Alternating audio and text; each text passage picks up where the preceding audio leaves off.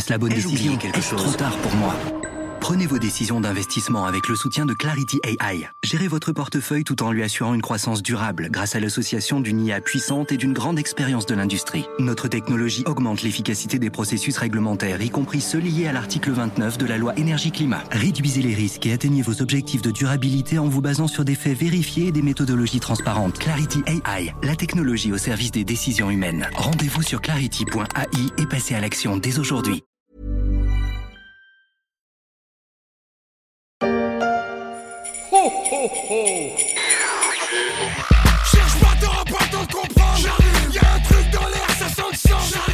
Il arrive.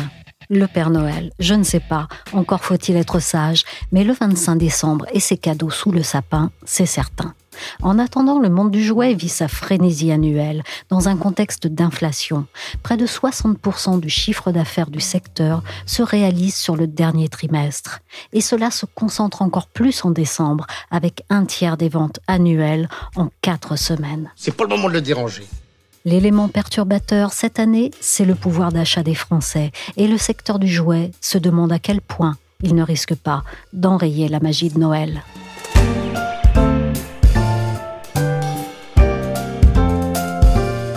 Je suis Michel Varnet, vous écoutez La Story, le podcast d'actualité des échos.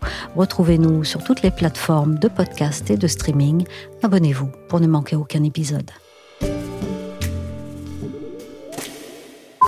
Pour cette journée exceptionnelle, l'un des pics d'affluence de l'année, plus qu'un magasin de jouets, c'est un véritable parc d'attractions. Et si la direction se donne autant de mal, ce n'est pas uniquement pour la magie de Noël, c'est évidemment pour faire des affaires. Un début décembre dans le plus grand magasin de jouets de France, 4000 mètres carrés au sol et 30 000 références dans les rayons, dit cette vidéo sur YouTube. Un rêve pour les enfants, un peu moins pour ceux qui font tourner la boutique. Le jouet a souffert en 2023. Le secteur subit cette année l'arbitrage des ménages en faveur des produits de première nécessité dans un contexte de forte inflation. Les épisodes météo chaotiques ont pénalisé les achats de jeux de plein air une baisse de la natalité le prive de 187 000 enfants de moins de 12 ans par rapport à 2022 et l'été indien a retardé la course aux jouets de fin d'année. Résultat, sur les neuf premiers mois de l'année, le secteur a accusé un recul de 4,5% de son chiffre d'affaires par rapport à la même période de 2022. Et ses volumes ont perdu 8% selon les chiffres de Circana. Noël, c'est l'étoile de l'espoir pour inverser la courbe. En ce mois de décembre déjà bien avancé, le marché du jouet se refait-il une santé? J'ai posé la question à Franck Matet. Il est le porte-parole de Jouet Club, coopérative septuagénaire et réseau de 290 magasins de jouets en France. Il faut savoir que à fin septembre, il nous reste encore euh, 65% du chiffre d'affaires annuel à réaliser. Donc euh, finalement, l'enjeu pour nous, c'est d'arriver dans les meilleures conditions possibles à la veille de Noël et puis ensuite de faire une saison qui nous permettrait de rééquilibrer. Dans ce contexte-là, de marché en repli, Jouer Club, aujourd'hui, est à l'équilibre. Donc on a réussi à tirer notre épingle du jeu par une sélection plus affirmée, par aussi des promotions plus fortes que les années précédentes et par des opérations de communication via nos catalogues qui nous ont permis d'avoir de l'attractivité dans nos magasins. Alors on arrive sur la dernière ligne droite. Les signaux en décembre sont-ils encourageants? Le Père Noël va-t-il faire le plein? Vous savez, en tant qu'acteur du jouet, on croit beaucoup au Père Noël. Et euh, on a beaucoup d'espérance, en fait, parce que c'est vrai que les ventes se font toujours au dernier moment. Cette année, Noël, c'est un lundi. Ça a l'air de rien, mais ça laisse une semaine entière avant Noël les familles. Et donc, euh, quand on regarde une année de comparaison, qui est l'année 2017, avec la même répartition des dates et des jours, eh bien, on s'est rendu compte que c'est sur la dernière semaine avant Noël que les choses se sont jouées. Donc là, c'est pareil, en fait. On court un petit peu après le chiffre d'affaires parce qu'on a un décalage tout simplement naturel. Une journée, c'est rien, mais euh, sur des millions de personnes, ça fait beaucoup de millions d'euros de chiffre d'affaires de décalage. Donc, euh, on a un mois de décembre qui démarre bien. Le mois de novembre se termine toujours avec le Black Friday, donc ça permet de donner une impulsion euh, de lancement sur le rush de Noël. Et le week-end qu'on vient passer, ce premier week-end de décembre, est très encourageant. En théorie, on devrait être un petit peu en repli. Donc on a une surperformance par rapport aux, mêmes dates de l'an dernier. Et donc ça nous laisse augurer que finalement, on va faire une saison qui sera d'une valeur de chiffre d'affaires équivalente à celle de l'an dernier. Donc euh, une année euh, 2023 qui sera une année euh, conforme à celle de 2022, dans un contexte de marché, lui, qui sera certainement en repli, parce qu'on note un recul fort des ventes dans les circuits des hypermarchés et de l'Internet. Il y a une revanche du magasin physique sur l'e-commerce? Le magasin physique aujourd'hui reste euh, le lieu d'achat privilégié des familles, hein, puisque 70% des achats de jouets se font dans les magasins physiques. Mais on a euh, aussi un rééquilibrage, puisque les années Covid ont permis une, surfréquentation du circuit Internet, puisqu'on ne pouvait pas souvent acheter autrement. Donc là, les choses, en fait, se remettent en place. Donc le circuit Internet redescend à sa part habituelle, c'est-à-dire globalement, entre les pure players et les enseignes, c'est 30% des ventes. Et le magasin de jouets, lui, qui s'était bien maintenu pendant le Covid, maintient ses positions, donc 70% euh, des ventes. Mais les magasins physiques, c'est des magasins de jouets spécialisés, comme Jouet Club ou La Grande Récré, mais c'est aussi des hypermarchés, comme Carrefour ou Leclerc, et des magasins multispécialistes, comme la FNAC, comme Cultura, ou bien euh, des discounters, comme euh, Jiffy ou La Foire. Et donc, on se rend compte que dans les hypermarchés, du fait de l'inflation et donc finalement des arbitrages des familles plutôt en faveur de l'alimentaire que du loisir, eh bien là on a un recul des ventes du jouet sur cette saison et depuis le début de l'année. Et ce retard ne sera pas rattrapé d'ici Noël. Et c'est un petit peu la même chose dans le circuit Internet. Donc euh, aujourd'hui, ce sont les magasins spécialistes qui tirent leur épingle du jeu parce qu'ils ont d'abord un large choix. Ils ont gardé la distribution du catalogue en boîte aux lettres pour ce Noël.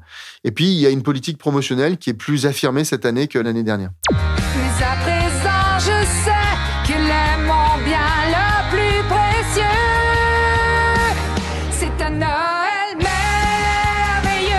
Barbie souhaite un Noël merveilleux dans ce clip gentiment rock'n'roll sur YouTube. La poupée filiforme, on le rappelle, règne sur son marché depuis 64 ans avec 59 millions d'exemplaires vendus chaque année dans le monde. Et elle a encore gagné 4% de part de marché depuis le succès du film cet été.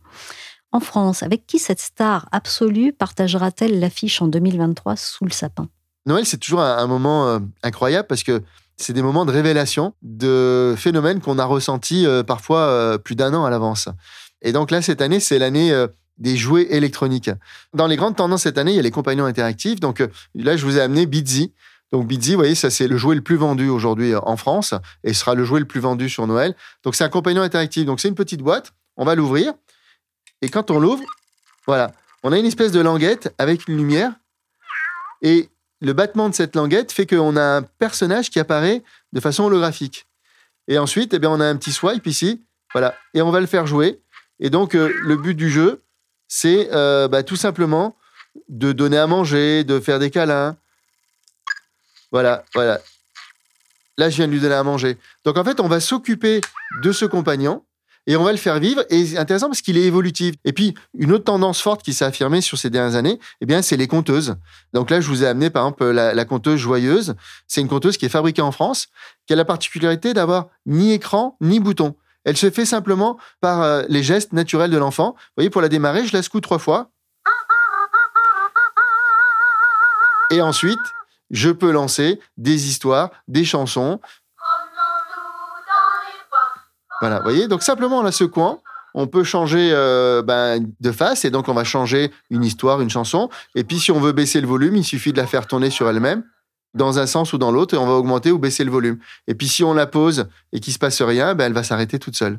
Pas mal, non C'est français. La deuxième grande tendance, c'est les super-héros. Les enfants sont fans d'histoire, d'imaginaire, et donc euh, tous les héros qui sont dans, dans ces histoires les fascinent, ils ont envie de jouer avec. Et le premier des héros cette année, c'est les Pokémon, avec les cartes à jouer et à collectionner. Et là, c'est un phénomène qui touche à la fois les enfants, les adolescents et les adultes. Les adultes, ils veulent pour les collectionner parce que les cartes, elles prennent de la valeur, tout simplement. Il y a des cartes rares, ainsi de suite. Donc, ils les achètent pour les collectionner. Et puis, euh, bah, les enfants, ils achètent pour jouer dans la cour de récréation. Et eux aussi, ils veulent avoir les cartes fortes, les cartes rares. Donc, on remarque depuis... Euh, en fait, euh, le début de la saison de Noël, on a dans notre top 10 des ventes hebdomadaires des coffrets Pokémon les coffrets varient en fonction du stock dans les magasins parce que c'est des cartes qui sont dans des quantités limitées. Donc, euh, il y a un effet de rareté aussi qui se fait. Deuxième héros qui plaît beaucoup, eh bien, c'est l'univers Pas de patrouille. Là, on a euh, le film qui est sorti au mois d'octobre. C'est un ensemble de personnages issus d'un dessin animé qui fonctionne très bien. Et avec le film, ça a pris une aura encore plus forte. Et on retrouve cette licence dans le top 3 des licences en France. Et on a toujours Star Wars qui fait partie euh, des incontournables de Noël parce que là, on va toucher euh, aussi aux enfants, aux adolescents et aux adultes. Donc, euh, les super-héros sont très présents. La dernière tendance forte, eh bien, c'est l'univers des jeux de société. Les jeux de société se vendent particulièrement sur le mois de décembre parce que c'est le cadeau qu'on fait quand on ne sait pas trop quoi offrir. Donc, euh, que ce soit un enfant, que ce soit un adolescent ou un adulte, voilà, on veut lui faire un cadeau loisir dans un magasin de jouets, eh bien, euh, on va naturellement se diriger vers le rayon des jeux de société parce qu'on peut être dans l'action, on peut être dans la stratégie, on peut être dans l'ambiance, dans la réflexion, on peut être dans des jeux de dés, des jeux de chance. Et donc, il y a un choix qui est énorme dans les magasins. Chez Jouet Club, euh, le rayon des jeux de société, c'est presque 800 références. Donc, euh, c'est considérable et on trouvera toujours son bonheur. Et cette année, eh bien, on va avoir en tête le Sky Joe, qui est un jeu de société euh, pour les ados et les adultes.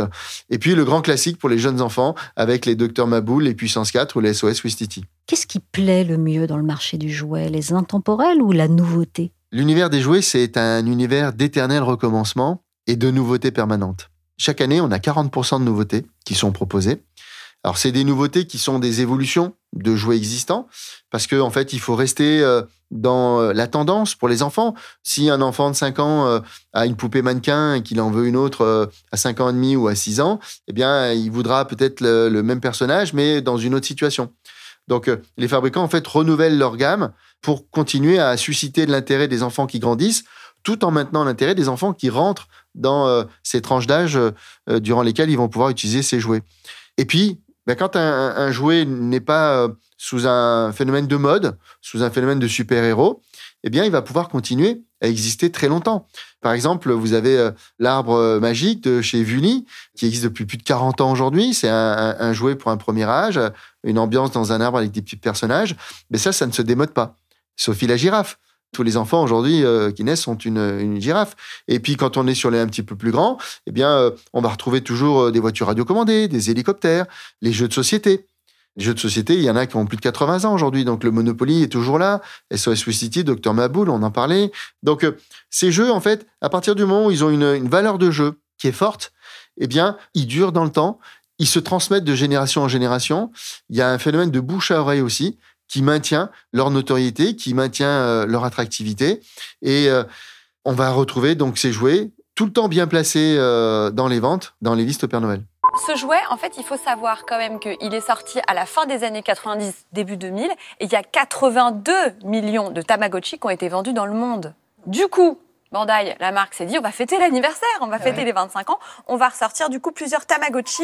On entend là sur France 2 un sujet sur le grand retour du Tamagotchi. Typiquement, c'est le genre de jouet fait pour séduire les plus jeunes, mais aussi et surtout leurs parents qui ont pu en avoir un quand ils étaient petits. Il faut dire qu'il y a un marché pour ce qu'on appelle les kidultes. Ce sont tous les plus de 12 ans. Ce marché, il progresse constamment et représente quand même aujourd'hui 29% des ventes. Est-ce un effet nostalgie de l'enfance? La nostalgie, c'est important parce que ça fait partie de nous. C'est-à-dire qu'on vit de souvenirs. Les souvenirs d'enfance sont nos plus beaux souvenirs. Et le fait de pouvoir se replonger dans ces mondes-là, en sachant que ça reste d'actualité pour nous, en tant qu'adultes, eh bien, on y va allègrement. Quand on a des héros qui existent depuis 40, 50, 60 ou 80 ans, Mickey, euh, Dark Vador, ou même les Pokémon, qui ont plus de 25 ans aujourd'hui, eh bien, on va se replonger dedans. Certains jeux aussi, par exemple le Tamagotchi, qui existe depuis les années 90, qui continue à exister aujourd'hui, que le fabricant va faire revivre. Donc, euh, ce qui est intéressant, c'est que finalement, on va retomber dans ces univers de jeux pour euh, finalement se les approprier différemment. C'est-à-dire que quand on est un enfant, on va avoir un personnage, on va avoir un véhicule, puis là, on va refaire l'histoire. Quand on est un grand, eh on va vouloir ce même personnage, mais on va l'exposer dans son salon, dans sa chambre, euh, dans son bureau. Dans les open space, dans les entreprises, on voit souvent à côté des ordinateurs des petites figurines de super-héros, parce que là, en fait, on déclare un peu qui on est finalement, l'expression de soi passe aussi par euh, des représentations. Donc, ça peut être sur les tenues vestimentaires, ça peut être sur les coupes de cheveux, mais ça peut être aussi par euh, ces petits objets euh, de loisirs ludiques qu'on va exposer, que ce soit dans son bureau ou à domicile. D'ailleurs, Bitsy, est-ce qu'il n'a pas un petit air de Tamagotchi 2.0 Effectivement, il est remis au goût du jour. Il y a un effet 3D avec un hologramme, il y a des couleurs, il y a la possibilité d'interagir, euh, de caresser, de, le faire évoluer avec euh, une fonction swipe, donc une fonction très moderne hein, qu'on a aujourd'hui euh, sur nos écrans tactiles. Le monde du jouet, finalement, il s'inscrit dans l'instant présent des enfants. Même si les jouets sont conçus 2, 3, 4 ans à l'avance parfois, eh bien, ils voient un peu le, comment la société elle évolue et comment elle évolue au niveau mondial. Parce qu'aujourd'hui, un jouet, lorsqu'il est lancé, c'est un lancement mondial, donc il ne faut pas se tromper. Il faut trouver la bonne recette. Et finalement, la bonne recette, c'est souvent l'effet wow qu'on va procurer, c'est euh, la valeur de jeu qu'on va apporter à l'enfant, à l'adolescent ou à l'adulte. Et puis, c'est la façon dont le jouet est conçu. Est-ce qu'il s'inscrit finalement dans la dimension technologique actuelle, dans la dimension de couleur actuelle, dans la dimension de super-héros actuels, de comportement actuel? Voilà, donc euh, on a aujourd'hui finalement une recette avec énormément d'ingrédients qui permet de lancer des jouets qui vont plaire euh, souvent dans le monde entier, puisque Bidzi, c'est un succès en France, mais c'est aussi un succès en Europe et c'est un succès aux États-Unis. Le jouet technologique, c'est la grosse tendance, mais les plus traditionnels n'ont vraisemblablement pas dit leur dernier mot, parce que je vois que dans le top 10 des ventes Jouet Club de la dernière semaine de novembre, figure en troisième place l'elfe Cormou. C'était des elfes autrefois. Des elfes enlevés par les pouvoirs des ténèbres, torturés et mutilés. Aujourd'hui, ils sont parfaits. Alors, déjà, on se demande à quoi ça ressemble un elfe cormou, et si c'est bien une poupée de chiffon, on se demande comment un tel succès. Ce qui est intéressant dans le marché du jouet, c'est que on va retrouver des personnages qui vont nous servir à autre chose que jouer. Aujourd'hui, les réseaux sociaux sont très présents dans le quotidien des foyers, et on a un, personnage, l'elfe cormou, qui est rouge, et en fait, ce personnage, les familles vont l'utiliser pour le mettre en scène pour faire des photos et ensuite pour les publier sur leurs réseaux sociaux. Sur Instagram ou sur Pinterest, on a énormément de publications. Et donc là, c'est finalement comment je vais préparer Noël en mettant en scène l'elfe, donc euh, qui est un personnage qui fait quand même partie de l'imaginaire de Noël. Et euh, ça va être des situations un peu cocasses, un peu drôles, parfois un petit peu euh, transverse, un peu dangereuse pour lui. Euh, euh, donc chacun va y aller de son imagination, de sa créativité, de son moment aussi, parce qu'on fait des photos le matin, on fait des photos à midi, on fait des photos l'après-midi ou le soir. Euh, et c'est un grand phénomène. Et c'est intéressant pour nous parce que finalement, on se rend compte que ce personnage, eh bien, il est très apprécié, il est très utilisé et il se retrouve depuis le début du mois de novembre dans notre top 10 des ventes hebdomadaires. Donc ça, c'est fort. Tous les jouets ont leur place au pied du sapin finalement? En France, on a la chance d'avoir des enfants qui sont très gâtés. Il y a au pied du sapin, en moyenne, huit cadeaux qui sont déposés par le Père Noël. Et donc, ces huit cadeaux vont refléter un petit peu la personnalité de l'enfant. C'est-à-dire que les trois premiers jouets sont souvent les jouets les plus tendances. Ceux dont on va parler en télévision, qui font référence à des super-héros et euh, dont on va parler beaucoup dans la cour de récréation. Ensuite, on va retrouver des jouets qui sont plus classiques, plus traditionnels, donc du loisir créatif, du jouet d'imitation, des jouets radiocommandés par exemple, ou des jeux de société. Et puis les deux derniers, souvent, sont des jouets qui correspondent parfaitement à la personnalité de l'enfant. Mon enfant, il est euh, plutôt créatif, donc il va vouloir euh, quelque chose qui va lui permettre d'approfondir son développement créatif. Il est dans la réflexion, dans la stratégie, donc il voudra peut-être un jeu de stratégie, un puzzle, des choses comme ça. Donc, il euh, faut être très attentif finalement au dernier jouet que l'enfant va mettre sur sa liste parce que ça dit beaucoup sur l'enfant et sa personnalité. Et donc, euh, les loisirs créatifs font partie de ces jouets classiques qu'on va retrouver, qui se vendent beaucoup à Noël parce que ce sont des, des belles boîtes avec des activités qui vraiment sont très très variées. Ça va de, de, la peinture à la couture, à la perle, à la broderie, au tatouage, au jeu pour le bain. Donc euh, il y a une palette d'activités qui est extrêmement large, le maquillage aussi, et euh, donc c'est en bonne place. Et nous, cette année, on retrouve euh, dans notre top 10 le salon de tatouage et l'atelier des stylos. Donc, vous voyez, euh, c'est le tatouage qui est très présent aujourd'hui dans l'univers des adultes, qui redescend au niveau des enfants, mais de façon très adaptée, bien sûr. Et puis, bah, l'univers des stylos, c'est tout ce qui va nous permettre de dessiner avec des couleurs, avec des paillettes. Donc, on est dans un univers vraiment très ludique et très créatif. Merci à Franck Matet, porte-parole de Jouet Club. La story s'est terminée pour aujourd'hui. Cet épisode a été réalisé par Willy Gall. Ce soir, ce soir, c'est Noël, les étoiles brillent dans le ciel. Ce soir, ce soir, c'est Noël.